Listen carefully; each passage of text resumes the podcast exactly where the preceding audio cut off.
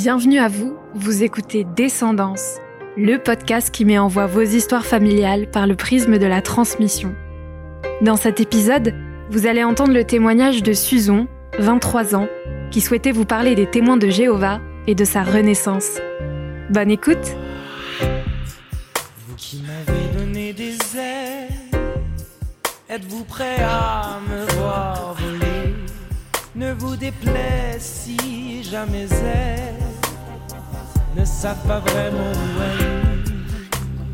Je suis née dans, dans une famille, euh, donc témoin de Jéhovah, euh, en, en campagne, dans une maison hyper paisible avec euh, des animaux, pas de frères et sœurs. J'étais fille unique, mais du coup, bah, c'était un peu mes frères et sœurs à, à moi, quoi. Contrairement aux autres enfants, bah, j'allais à, à des réunions deux fois par semaine avec eux. Tous les gens qui gravitaient autour de nous étaient témoins de Jéhovah. Et euh, donc, quand j'ai eu 4 ans, euh, mes parents ont divorcé et ma maman a décidé de quitter euh, la, communauté.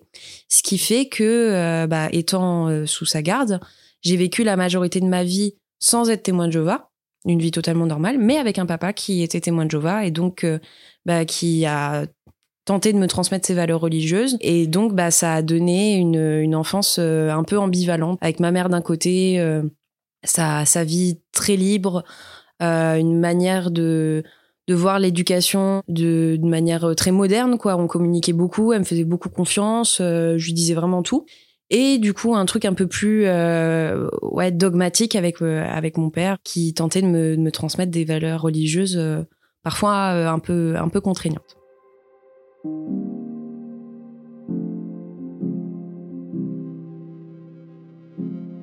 la vie au sein des témoins de Jéhovah, en réalité, euh, on n'est pas euh, dans une communauté euh, tous ensemble dans un espèce de village au fin fond des collines. Enfin, non, on n'est pas du tout dans, dans, dans ce cliché-là. Les témoins de Jéhovah, du coup, c'est une communauté chrétienne qui croit au, Christ et qui croit en un Dieu qui s'appelle Jéhovah. Et donc, bah, leur nom est en référence directe à ça. Ils sont témoins de Jéhovah, donc ils sont un peu euh, sont un peu ses porte-parole en fait. C'est une communauté donc qui croit aux écrits de la Bible, mais à une version de la Bible du coup qui est pas totalement la même que chez les catholiques par exemple. Je fais beaucoup de, de parallèles euh, avec les catholiques parce que ça, ça se ressemble pas mal.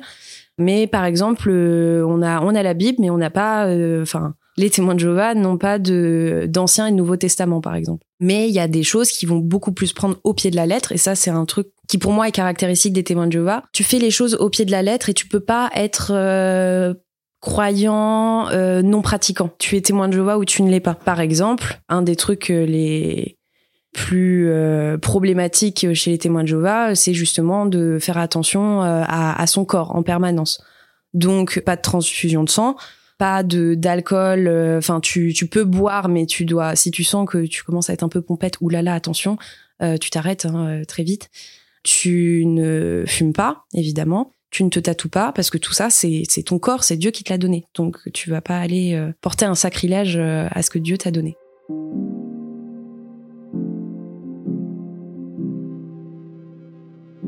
Quand on est témoin de Jéhovah, on croit en son Dieu Jéhovah et on croit également en l'existence du Christ, qui, comme euh, chez les catholiques, a été tué puis ressuscité, etc. Enfin, vraiment en termes de de croyances historiques, euh, ça diffère pas tellement euh, des catholiques. Mais par contre, on croit pas au paradis ou à l'enfer. Mais par contre, on croit au diable. On croit en Satan. Et donc Satan, bah, comme chez les catholiques, c'est un, c'est un ange déchu, etc. Mais qui du coup essaie d'attirer constamment à lui euh, les fidèles de Jéhovah. Ça, c'est un truc dans la vie de n'importe quel témoin de Jéhovah qui est très présente. C'est le fait que tu as ton chemin, tu as ton parcours de vie et on va, il va y avoir le diable qui va essayer de te mettre des tentations pour te détourner de ta foi. Donc euh, ce système de choses va s'écrouler par un événement qui est Armageddon. C'est le Ragnarok quoi. C'est la, la grande guerre. euh, C'est c'est la, la- un peu la fin des temps. Et en fait, selon les témoins de Jéhovah, il y a un moment où ce monde va s'effondrer parce qu'il est sous la coupe de Satan. Enfin, les témoins de Jéhovah pensent que le monde va être détruit euh, détruit un jour.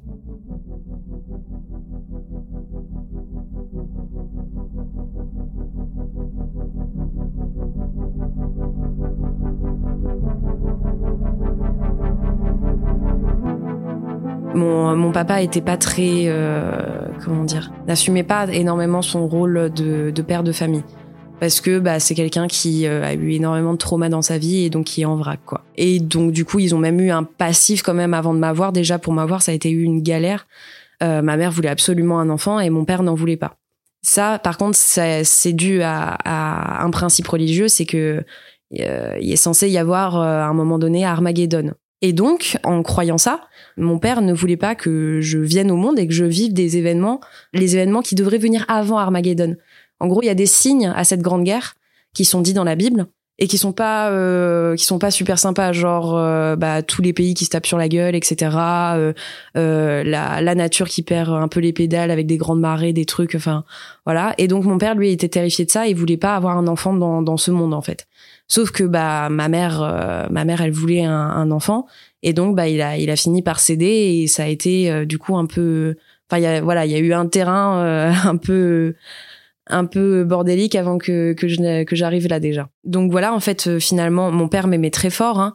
Ça, je, je le sais et je, je le vois même sur les photos, etc. Euh, ça se voit qu'il m'aime, mais ça se voit qu'il sait pas comment faire en fait. Et donc du coup, euh, bah ma mère a été a assumé beaucoup de choses toute seule. Il y a un moment où elle a craqué quoi.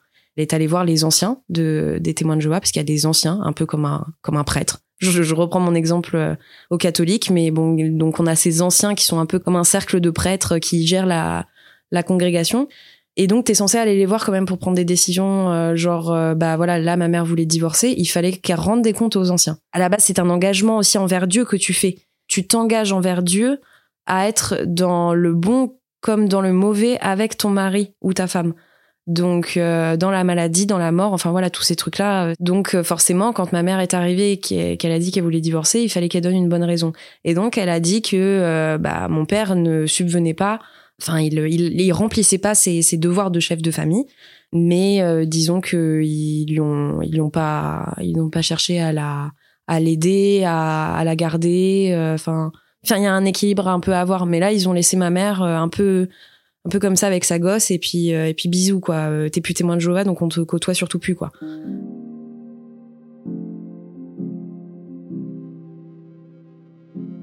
Il y a la séparation avec mon papa qui est très dure. Euh, bah, je me souviens encore quand il me l'a annoncé. Et je me souviens avoir pleuré, je comprenais pas parce que bah pareil, quand on t'apprend qu'un mari et une femme ça se marie et ça reste ensemble pour toujours. Et là, mon papa me disait on, on, va divorcer avec ta maman et moi je comprenais pas le sens du mot divorce quoi je crois que ça devait être la première petite claque de ma vie de ah ouais ok les gens ils s'aiment pas pour toujours quoi et voilà donc ça a fait que mon papa est parti de, de la maison. Ça a quand même pris son temps et je continuais à le voir assez régulièrement etc il y avait aucun souci. Ma mère se battait même pour que j'aille euh, j'aille le voir et que qu'il continue à, à s'occuper de moi quoi euh, parce qu'il était un peu un peu dans sa déprime. Donc il y avait ce truc euh, où je voyais moins souvent il continue à m'emmener aux réunions etc quand j'étais avec lui tout en reconstruisant sa vie, du coup, en rencontrant de, de nouvelles personnes. Ses frères et sœurs de la congrégation dans laquelle il était avec ma mère, bah, il en est parti, du coup. Parce qu'il avait déménagé, etc.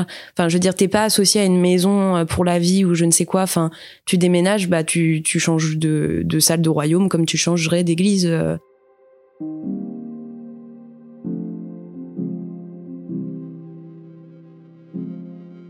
Euh. c'est deux heures de route qui fondaient comme une sorte de grosse barrière entre deux vies en fait, comme un sas de décompression où je passais d'une d'une vie euh, très fusionnelle avec euh, avec ma mère, euh, une, vie très libre où on peut parler de de beaucoup de choses ensemble, etc. Hop, je, je mon père vient me chercher, on passe deux heures dans la voiture ensemble. et bim, on arrive dans une nouvelle vie où bah là j'ai vraiment mes petites habitudes chez mon père, qui sort pas trop, etc. Mais lui, c'est vraiment euh, parce que bah il aime pas les gens, il est agoraphobe, euh, il fait. Enfin voilà, c'est il a un profil. Je je préfère préciser que voilà mon mon, mon père n'est pas le, le profil typique du témoin de Jéhovah et qu'il y a beaucoup de choses qui qui sont dues à euh, à juste un, un, caractère d'ours dans dans sa grotte quoi. Mais tout tous les témoins de Jéhovah ne sont pas ne sont pas comme ça.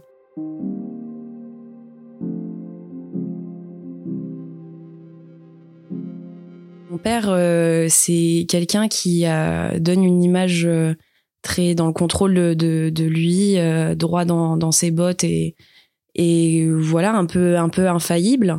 Euh, bon, en grandissant, je me suis rendu compte que c'était tout le contraire en fait. Toutes, toutes ces valeurs de papa, tout ce qui me transmettait, c'était à travers la religion. À chaque fois qu'il me transmettait quelque chose pour la vie, c'était agrémenté de versets, euh, de la vision de Dieu, euh, etc., etc. Ouais, il n'y avait pas euh, une seule leçon de vie qui n'était pas donnée sans, sans, sans une empreinte de religieuse. Quand je suis devenue ado, et forcément, bah, il y a tout ce qui est sujet à la puberté, euh, au regard des autres, au regard euh, des mecs, tout ça qui, qui m'est venu euh, petit à petit, peut-être de manière moins précoce que les autres. Mais ce qui faisait que du coup, il a préchote beaucoup de choses, il, il a anticipé beaucoup de choses avant même que moi ça me vienne à l'esprit. Typiquement, il me voyait dans un jean slim et il me disait ah ouais, il faut faire attention au regard des garçons et nanana parce que euh, le regard euh, suscite l'envie, euh, l'envie suscite ça. C'est pas forcément, il va pas forcément euh, caler un verset biblique, une citation comme ça, euh, mais mais comment dire, mais ça va passer par une une vision de tu vois la tentation, le désir, le péché. Tout ça, ça c'est c'est du vocabulaire qui qui qui revient. Le regard des des des, des mecs, le flirt, etc. Bah tout ça, ça a rapport avec le fait que tu ne couches pas avant le mariage quand tu décides de, de commencer une relation avec quelqu'un, Dieu, il est pas loin, quoi. Il doit pas être loin de, ton esprit quand tu penses à ce genre de choses. Rien que la tenue, ça s'extrapolait, en fait, à des niveaux auxquels j'avais même pas pensé, quoi. J'étais là, mais papa, c'est qu'un jean. Enfin, euh, et bon, ça, pour moi, c'est pas forcément spécifique à son contexte. Je pense que n'importe quel papa a dû faire ce genre de, de remarques à sa fille.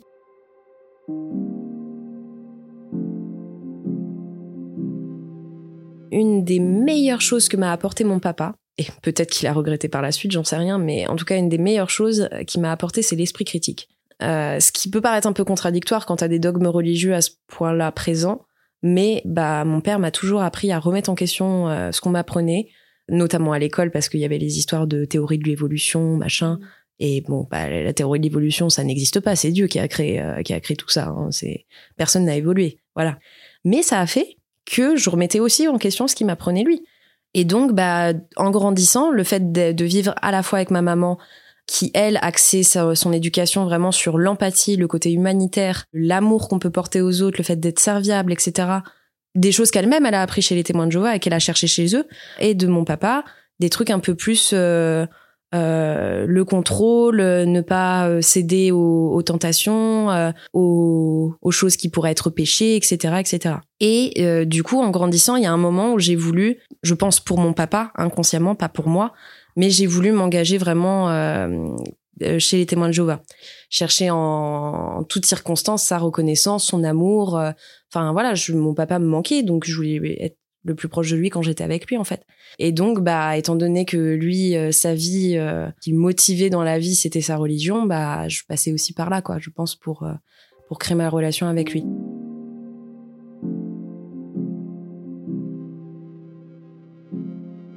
Donc j'ai voulu m'engager vers 12-13 ans et donc aller prêcher, etc. Parce que jusque-là, ma mère avait interdit à mon père de m'emmener prêcher. Ça aussi, c'est quand même un paramètre important. Prêcher, c'est quand tu vas hum, faire du porte-à-porte chez les gens pour leur parler de Dieu. Donc ce qui est quand même du coup une pratique très intrusive. Et elle refusait également que... Enfin, elle refusait. C'est plutôt, elle imposait à mon père que s'il m'arrivait quoi que ce soit avec lui, quelque chose, un accident, n'importe quoi qui nécessite du sang, je me fais transfuser du sang. Donc euh, j'ai voulu euh, me, baptiser euh, quand quand j'avais 12-13 ans et c'était pas forcément une super décision parce que bon bah j'ai commencé à à littéralement faire chier ma mère quoi euh, à dire euh, je fêterai plus mes anniversaires je fêterai plus Noël euh. donc ça a fait des petits chocs culturels quand même à, à la maison puisque bah ma mère avait refait sa vie euh, avec quelqu'un d'autre euh, et, et voilà pareil avec euh, avec mes copines il y, y a une fois où je me suis pris la tête avec une de mes copines parce que je lui ai pas souhaité son anniversaire et, donc voilà des fois ça me posait problème même avec mes amis qui comprenaient pas trop euh, parfois certains comportements de ma part que moi-même en fait je comprenais pas trop non plus mais puisque fallait le faire je et donc bah tout ça ça s'est fait jusqu'au lycée où bah là forcément euh, t'as une autre sphère de liberté qui s'offre à toi quand euh, quand tu arrives euh, au lycée. T'es plus autonome. Moi ma mère en plus elle me laissait le champ libre complètement.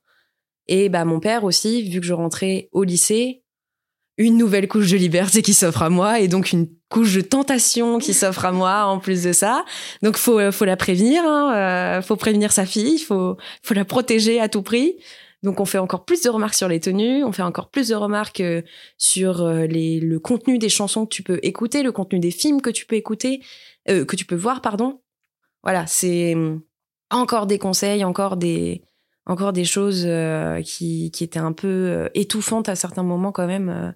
Ça, on va on va pas se mentir. Parce qu'en fait, j'avais l'im- j'avais l'impression qu'il me donnait une responsabilité. En fait, j'étais une enfant très sage et, quand mes parents me, demandaient de faire quelque chose, je le faisais au maximum. Et donc, j'avais vraiment l'impression que il me donnait un petit un petit sac de de nouvelles règles. Euh, voilà, ça y est, tu as 16 ans, ma fille, il va se passer plein de nouvelles choses pour toi. Voilà comment tu dois te comporter face à elle. Le package du bon témoin de Jéhovah en, en- en situation d'adolescence. Comment tu fais? Et moi, j'étais là, ah, je réceptionne ce, petit fagot de nouvelles règles et je sais pas quoi en faire parce qu'en fait, euh, bah, j'ai envie d'être comme tout le monde, quoi. Et, euh, et donc, c'est ça qui s'est imposé à moi, euh, arrivé au lycée, c'est que j'avais envie d'être comme tout le monde. J'avais envie de j'avais envie d'être bourré, de savoir ce que ça fait d'être bourré, euh, comme tout euh, adolescent. Sauf que bah, quand t'es témoin de Jéhovah, tu te bourres pas la gueule. J'avais envie de, de fumer, j'avais envie euh, euh, de, de flirter, j'avais envie de toutes ces choses-là. Et donc, euh, bah, il y a eu un moment où je me suis dit, ok, là j'ai envie de découvrir de nouvelles choses. Et au départ, j'ai vraiment pris comme étant un truc du genre, je vais voir un peu le, je vais voir un peu ailleurs, mais je vais revenir. En fait, au départ, je me suis un peu rassurée en me disant ça, que, que j'allais revenir dans, dans, ces croyances-là. On voulait faire les 400 coups ensemble. Enfin, il y avait vraiment un truc de, les portes de la liberté s'ouvrent et, euh, je veux y aller, quoi. Et donc, euh, je priais Dieu en disant de ne pas intervenir, de ne pas venir tout de suite, de ne pas provoquer Armageddon tout de suite, parce que j'aimais trop ma vie, en fait.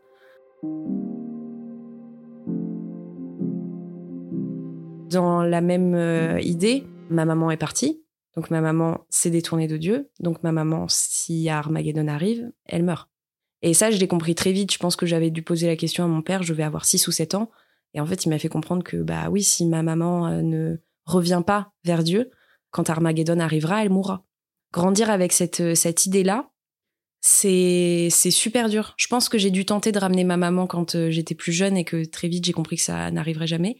À ce moment-là de, ma vie, en arrivant au lycée, j'ai non seulement peur, de plus en plus peur que ma mère meure, parce que tout est bon à dire euh, que Armageddon va venir bientôt.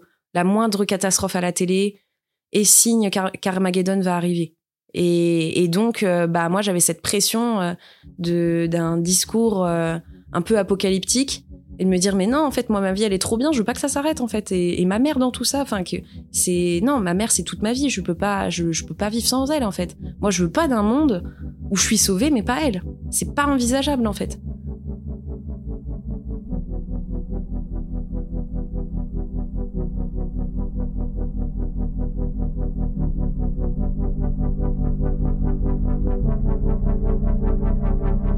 La, enfin la relation à Dieu, c'est un sujet en soi.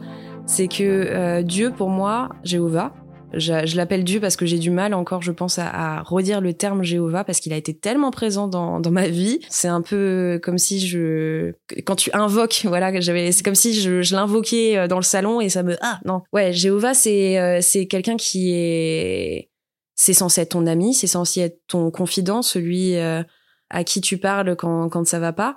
Et donc, euh, bah, effectivement, ça a été quelqu'un de très présent dans, dans, ma vie de petite fille, euh, parfois un peu bully au collège. Enfin, mais donc, c'est également quelqu'un qui voit tout ce que tu fais. C'est un ami, mais parfois un ami un peu jugeant.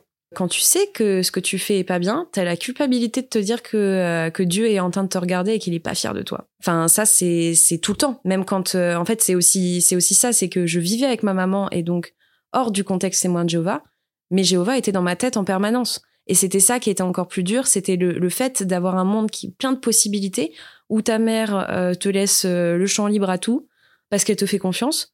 Mais toi, tu dois te mettre des, barrières parce que tu as en fait euh, le regard d'un autre parent, c'est Dieu. Et, c'est lui en fait qui est le plus, bah, le plus dur par rapport, par rapport à tes parents.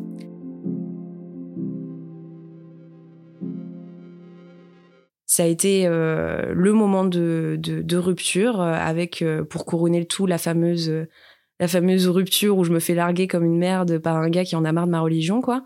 Et je comprends, en vrai. Aujourd'hui, euh, si, si ce mec écoute ce podcast et qui se reconnaît, je t'en veux absolument pas. Tu m'as peut-être aidé à sortir, donc euh, merci. En fait, ça a été, ça a été assez vite. Je, j'ai vraiment eu l'impression d'avoir un poids de qui se retirait de mes épaules. Je dirais pas que j'y, j'y ai pas cru. Je pense que j'y ai réellement cru à, à cette existence euh, et à toute la manière dont s'organise le monde euh, en fonction de, de cette existence de, de, Dieu. Mais je crois que le fait d'être né en croyant à ça, d'avoir été éduqué en croyant à ça depuis depuis toute petite, bah ça a fait que je me suis dit bah finalement c'était pas ma croyance quoi. Ça a été ça a été très très rapide. Mais par contre c'est tout le ça a été quand même un effet boule de neige, c'est que la présence de Dieu, OK, bon, j'y croyais peut-être pas vraiment finalement, ça c'est admis très vite. Par contre maintenant si Dieu n'existe pas, bah en fait euh, en, quoi je crois? En fait c'est le c'est les questionnements d'après qui là sont hyper douloureux parce que tu te rends compte que bah en fait Dieu euh, OK, t'as retiré cette petite épée Damoclès de morale et de dogme euh, mais il y avait aussi bah, des croyances en fait. Comment le monde a été, créé S'il n'y a pas Armageddon, euh, qu'est-ce qu'il va y avoir? Est-ce que voilà, c'est toutes ces questions après. Et si Dieu n'existe pas, du coup, ah bah il y a tout qui bloque quoi. Et voilà, c'est c'est comme ça que j'ai réussi à, à partir.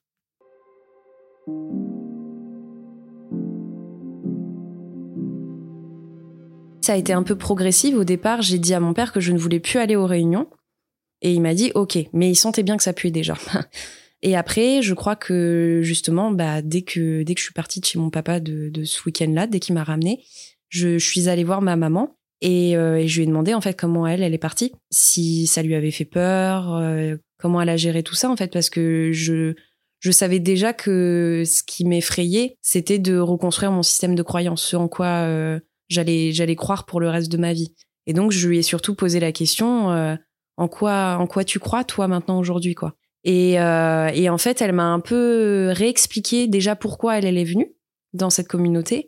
Et elle m'expliquait que elle, elle avait surtout recherché une famille. Elle, elle voulait euh, être dans l'humanitaire à la base. Ma mère, c'était c'était quelqu'un qui voulait aider les gens, mais aussi par euh, souci de reconnaissance entre guillemets, parce que son contexte familial était un peu toxique et donc bah, elle essayait d'avoir le, le soutien d'une famille. Donc ma mère m'a expliqué qu'elle avait trouvé ce soutien et que justement en fait il y a un moment où elle s'est rendue compte avec ce que le divorce avait provoqué tous ces bouleversements elle s'est rendue compte en fait que sa foi tenait pas à grand chose hormis ses liens humains.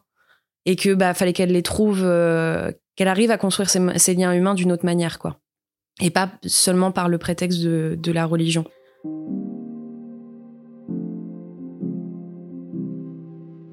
En fait ma mère m'a vraiment encouragée à, garder tout le positif, à rien rejeter de, de ce qui m'allait, mais effectivement de reconstruire mes, mes, mes croyances. Et quand, par exemple, quand je disais que bah, j'étais angoissée parce que si euh, Dieu n'intervenait pas avec Armageddon, euh, bah, qu'est-ce qu'il allait advenir de notre monde, quoi, en fait? Tout le rapport à la violence des hommes, des humains.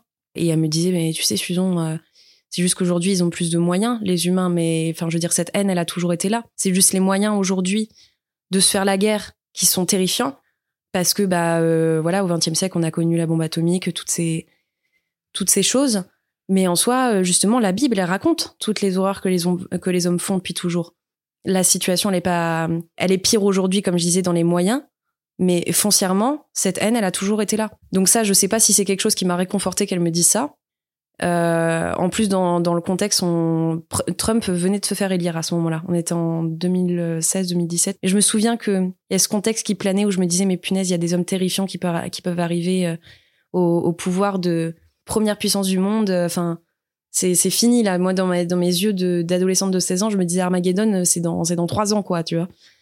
Comment ne pas croire qu'Armageddon va arriver? Et elle me disait, bah voilà, la violence des hommes, elle a toujours été là. T'inquiète pas, hein, c'est Armageddon, il va pas, ça va pas arriver maintenant, quoi ça, ça ne va jamais arriver. C'était, elle, elle m'a vraiment aidé à garder ce qui était bon et à vraiment reconstruire petit à petit mes croyances par rapport à ce que à ce que je rejette. Et ma mère, par exemple, elle est devenue quelqu'un de très spirituel à me dire, euh, enfin, elle était déjà très spirituelle, mais encore plus d'une autre manière, dans le sens où elle elle me disait, bah peut-être que Dieu existe, peut-être que peut-être qu'il n'a pas du tout la même forme que ce à quoi on s'attend.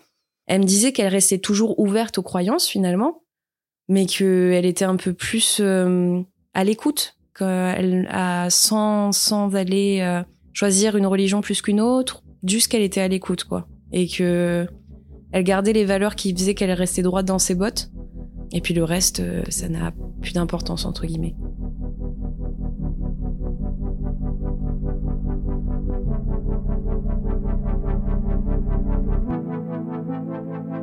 Là où c'est dur, c'est euh, justement, euh, moi, je me souviens d'un soir où euh, j'étais j'étais dans, dans un camping. C'était l'été qui suivait ma mon départ de, de la communauté et j'étais avec avec ma maman. On était en camping, etc. Et je, je regarde les étoiles le soir. J'adore ça. Je je j'adore regarder les étoiles et et là, bah, je me prends une énorme claque parce que avant, je me disais waouh, c'est génial l'univers, toutes ces étoiles, c'est Dieu qui les qui les a créées il les a nommées une par une, euh, des milliards d'étoiles. C'était ça euh, le, discours que je me faisais quand je regardais le ciel. Et là, je regarde le ciel et je me mets à pleurer parce que je sais pas d'où viennent ces étoiles. Si c'est pas Dieu qui les a faites, je voilà. Donc ça, ça a été, euh, je pense, un moment qui m'a beaucoup marqué. C'est le moment où je me prends dans la gueule en quoi je crois. C'est un travail de des années en fait. Je pense que ceux qui croient en une religion ont cette facilité de savoir direct en quoi ils croient. Mais en final, tout être humain euh, se pose la question de en quoi il croit à un moment donné de sa vie. Quelqu'un qui n'est pas religieux, euh, peut-être que ce en quoi il croit, lui, c'est euh, à, son travail parce qu'il fait un, travail qui a du sens. Tu vois, je sais pas, un médecin par exemple. Lui, il croit au bien fondé de son travail. Quelqu'un qui a une super vie de famille, bah lui il croit euh, en, en, ses enfants à ce qui aux valeurs qu'il va leur apporter. Enfin il y a quelque chose à, laquelle tu te dédies en fait d'une manière ou d'une autre. Si c'est pas dans une tu as la foi en fait. Chaque être humain a la foi en quelque chose. Si c'est pas en une religion c'est forcément en autre chose. Et là bah en quoi je crois moi? Ça y est je, je suis dans cet entre deux où je croyais à un truc et là je, je me sens comme un nouveau né euh, et, et je sais plus euh, je sais plus comment je dois avoir ce monde en fait donc ça, c'était la difficulté et ça, c'était un travail de des années. C'est que depuis récemment que finalement je, sais réellement en, en quoi je crois. Aujourd'hui, je travaille dans l'art et dans la culture et ça me fait rire parce que mon travail, qui est en fait littéralement de d'amener euh, l'art aux gens et de leur dire regardez c'est super, ça peut faire beaucoup de bien euh, dans dans la vie de tous les jours et ça peut faire du bien quand on traverse des drames, par exemple. Bah du coup, je me sens un peu comme euh, une témoin de l'art. c'est finalement, je me sens un peu, mais je me sens un peu, je me sens un peu religieuse sur ce point avec mon métier. C'est que je me dis, ok, bah moi, je crois au bien fondé de l'art et en ses bienfaits sur le collectif comme sur l'individuel. Et donc, bah, je me retrouve à un peu prêcher la bonne parole euh, de, l'art, quoi. Euh. Donc, et c'est drôle, hein, parce que ce parallèle-là, je l'ai fait très récemment. Et je me suis dit, bah ouais, en fait, euh, t'as, pas changé, en fait. tu t'as, t'as mis ton, ta foi religieuse dans autre chose. Et euh, je trouve ça assez beau, c'est l'ironie de la vie, quoi.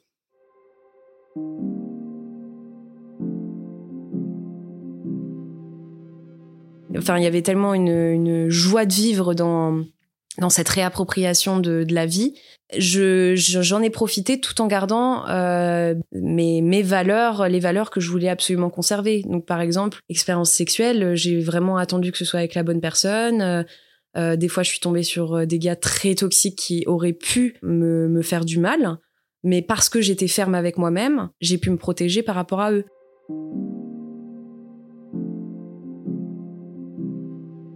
c'est une renaissance parce que tu vois, c'est tout bête, mais du coup, euh, par exemple, euh, au lycée, j'avais fait un, travail euh, sur la culture indienne et du coup l'hindouisme. Bah moi, ça m'a vachement aidé du coup de découvrir l'hindouisme, de voir la perspective de cette religion. par exemple, juste tout bêtement, les hindouistes, ils croient en un temps qui est circulaire et non pas linéaire. Et ça, ça change toute leur perspective dans leur foi, justement.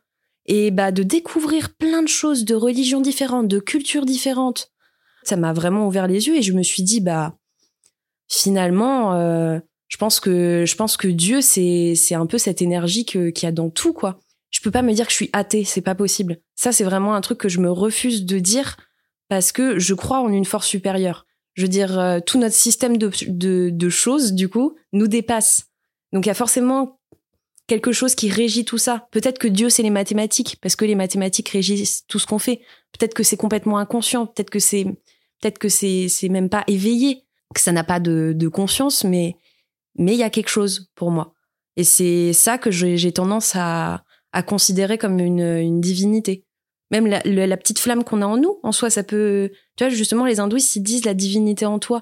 C'est quand euh, quand ils se saluent, c'est je salue la divinité en toi. Bah moi je me dis que ok, bah j'ai on a chacun une petite divinité, une petite force de, enfin qui nous donne cette force de vie justement. Et, euh, et c'est ça dont il faut prendre soin quelque part.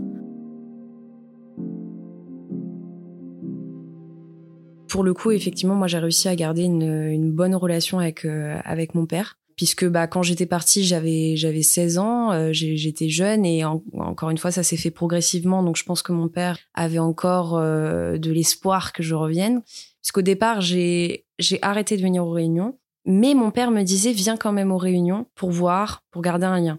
Et en fait je suis peut-être allée deux fois et je lui ai dit euh, non c'est bon. Donc ça c'était voilà ça s'est fait de manière progressive. Mais mon père il n'était pas question étant donné qu'il m'a toujours dit c'est ton choix ne le fait pas pour moi. Je pense qu'il n'avait pas non plus envie de, couper euh, les points avec moi. Je pense que c'était même pas dans, dans, ses idées. Mais je veux dire, ça aurait été totalement contradictoire qu'il coupe les points avec moi après m'avoir dit c'est ton choix, ne le fais pas pour moi. Le challenge pour lui, ça a été du coup de m'éduquer, de continuer à m'éduquer et à me transmettre des valeurs sans passer par le prisme religieux. Ça nous a, euh, au final, pas mal rapprochés parce que euh, lui, il a dû réinventer sa manière de m'éduquer, comme je disais. Donc sans je, je, sentais que des fois il avait envie de, de citer Dieu, de, de, citer Jéhovah pour parler de tel exemple ou de tel truc, puis pareil de citer une histoire biblique parce que les histoires bibliques c'est c'est souvent euh, euh, de là que partent les, les, les, valeurs que les témoins de Jéhovah t'enseignent. Il sait que moi dans tous les cas, enfin je, je, je les prends. Euh, enfin moi je suis très claire avec lui. Je lui ai toujours dit il y a plein de choses que j'ai gardées de, de ce que tu m'as de ce que tu m'as enseigné, papa. Et ça, c'est aussi parce que je suis très honnête. Maintenant, je lui cache plus, je lui cache plus rien à mon père parce que je considère que maintenant, il a pu son mot à dire. Enfin, j'ai 23 ans, je suis adulte, j'ai quitté la maison depuis bien longtemps. Voilà, je me suis tatouée, par exemple, euh, bah, il y avait même pas question, il y avait même pas son mot à dire, quoi. Et il a eu la politesse de me dire que c'était joli. Je ne sais pas s'il le pensait, mais il a eu la politesse de le dire. Il a toujours été très bienveillant avec ma belle-mère, ils euh, s'aiment très fort, ils ont une relation très saine. Et euh, de même avec les, gens, euh, les, témoins de Jéhovah qui, sont autour d'eux. Ceux qui vont chez les témoins de Jéhovah sont des gens qui ont besoin d'une famille. Et c'est ce que mon père, il a aussi trouvé aujourd'hui. des gens qui le comprennent, qui le forcent pas à être une autre personne que, lui-même, qui lui extorque pas son argent parce que ça quand même si on veut être concret en fait on pense direct don d'argent abusif etc bon là en l'occurrence non au contraire je veux dire euh, si mes parents étaient dans une galère financière tu peux être sûr que euh, y aurait y aurait plein de monde pour les aider leur filer à bouffer leur leur proposer de, de dépanner quelque chose n'importe quoi enfin il y a vraiment un esprit communautaire très fort qui va enfermer du coup mais qui va aussi prendre soin en fait, des gens qui en font partie. Donc euh, moi, en fait, je me dis juste que je me dis juste que mon père, euh, sa vie, elle serait vraiment bien bien triste s'il n'avait pas cette religion et ces gens autour de lui. Par contre, je, je, l'éduque quand même à un minimum dans le sens où euh, c'est tout bête, mais bah justement la place de la femme, le fait qu'une femme elle ait le droit de décider de son corps. Voilà, ça, c'est des questionnements, c'est des discussions où j'essaie quand même de, de pousser mon père à la réflexion, notamment sur les questions de féminisme. Et ça, c'est chouette parce qu'il est, il est, il est plutôt à l'écoute.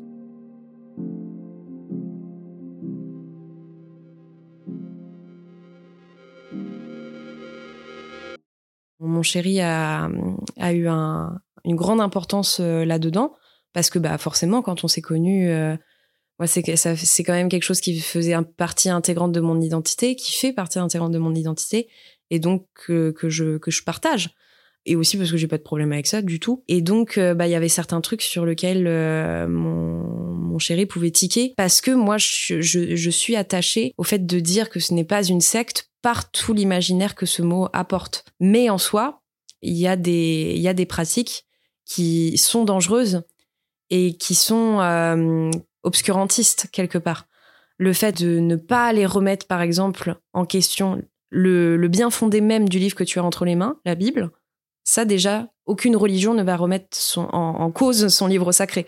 Mais euh, bah, par exemple, le simple fait même qu'on n'ait pas le droit de se faire transfuser de sang, euh, bah ça ouais c'est un truc euh, c'est un truc qui est qui est dangereux. Le fait euh, de ne pas coucher avant le mariage, c'est un truc qui est dangereux aussi parce que du coup ça force de jeunes personnes qui auraient envie de tout simplement profiter de leur couple et de leur de leur avenir ensemble, bah ça force à ce qu'ils se marient très vite, comme mes parents qui se sont mariés au bout de trois mois. Ils se connaissaient que depuis trois mois quand ils se sont mariés. Bah ça a mené à 18 ans de mariage. Mais euh, aujourd'hui, je me demande comment comment ils ont pu faire pour être ensemble. Ils sont tellement différents. À quel moment ça a été possible Enfin, qu'ils aient la même vision de la vie en fait? Ça, moi, ça me paraît fou. Ça, ça mène à des, des choses comme ça. Enfin, même en tant que femme. Hein. Comment comment tu fais en tant que femme euh, quand t'as pas un droit de parole euh... Enfin, t'as un droit. Enfin, t'as un droit de parole. C'est ça en fait qui, qui est compliqué. T'en as un et en même temps t'en as pas un. C'est on te donne l'autorisation, mais c'est à toi de faire attention à ce que tu vas dire. C'est ça qui, pour moi, caractérise cette dérive sectaire. C'est que hum, la contrainte, elle vient pas des autres, elle vient de, l'épée Damoclès que, que, tu te mets dans ta tête, de ce fameux regard de Dieu qui est en permanence sur toi. Et c'est ça, la, la dérive. C'est que n'importe quelle religion peut mener à des dérives et peut mener à quelque chose à caractère sectaire, mais tout dépend de tout dépend de d'où tu es tombé, euh, je pense. Et moi, pour le coup, je suis très bien tombée.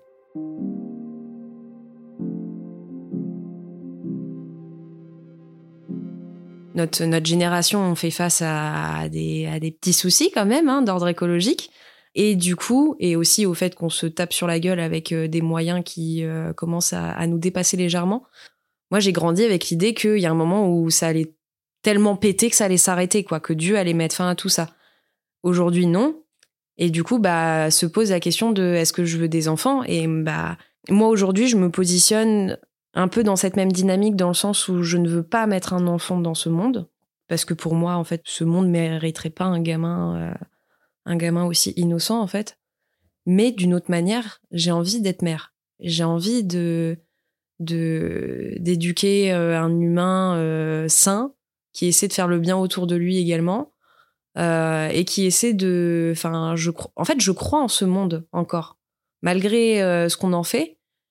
J'y crois encore et je me dis, euh, bah, il faut qu'on se batte encore pour toute cette nature, pour tous ces animaux qui nous entourent, pour toute cette beauté, pour tous ces moments de rire, pour tout, pour tout ce bonheur en fait qu'on peut trouver dans la vie en fait. Moi, une des, une des options qui m'irait le mieux, c'est le fait d'adopter, parce que bah il y a, y a y a des enfants qui malheureusement n'ont pas de parents pour eux, pour les guider. Et de l'autre côté, euh, moi, je considère que qu'il faut plus mettre euh, d'enfants au monde en fait. Faut s'occuper de ceux euh, de ceux qui sont déjà là et qui ont besoin de nous en fait en tant que génération.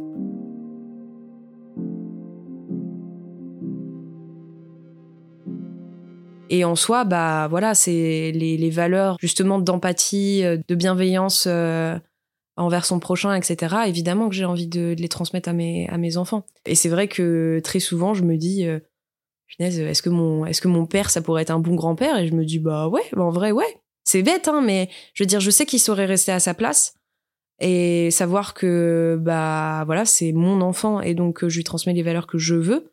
Je pense qu'il serait, il serait pareil, peut-être un peu, euh, un peu désemparé de se dire oh mon dieu ce pauvre enfant il va mourir euh, dans d'atroces souffrances je sais pas quoi. Bon ça ça le concerne c'est pas c'est pas mon problème en gros. Mais si euh, si c'est un bon grand père moi ça me va très bien quoi. Faire famille euh, pour moi c'est être soi avec avec des gens qui le méritent et avec qui c'est simple de, de de discuter et de de dire les choses surtout quand ça va pas moi, ce que, ce que je retiens de tout ça et que j'aurais envie de, de transmettre, ce pourquoi je fais un peu ce podcast, quoi, finalement, c'est de dire euh, aux auditoristes que, en fait, on peut être ce qu'on veut. Qu'on soit né dans une famille témoin de Jéhovah ou euh, très religieuse en, en général, qu'on soit dans une famille euh, hyper libre, hippie ou voilà avec des, des parents qui parlent pas. L'idée c'est que on est tel qu'on est. Le, on choisit pas la, famille dans, laquelle euh, on, arrive sur cette terre, mais toujours est-il qu'ils nous transmettent des choses et que ça fait partie de nous. Ça, faut pas le rejeter. C'est impossible en fait. Mais on peut se réapproprier ce qu'on nous transmet en fait, et euh, on peut en faire ce qu'on veut.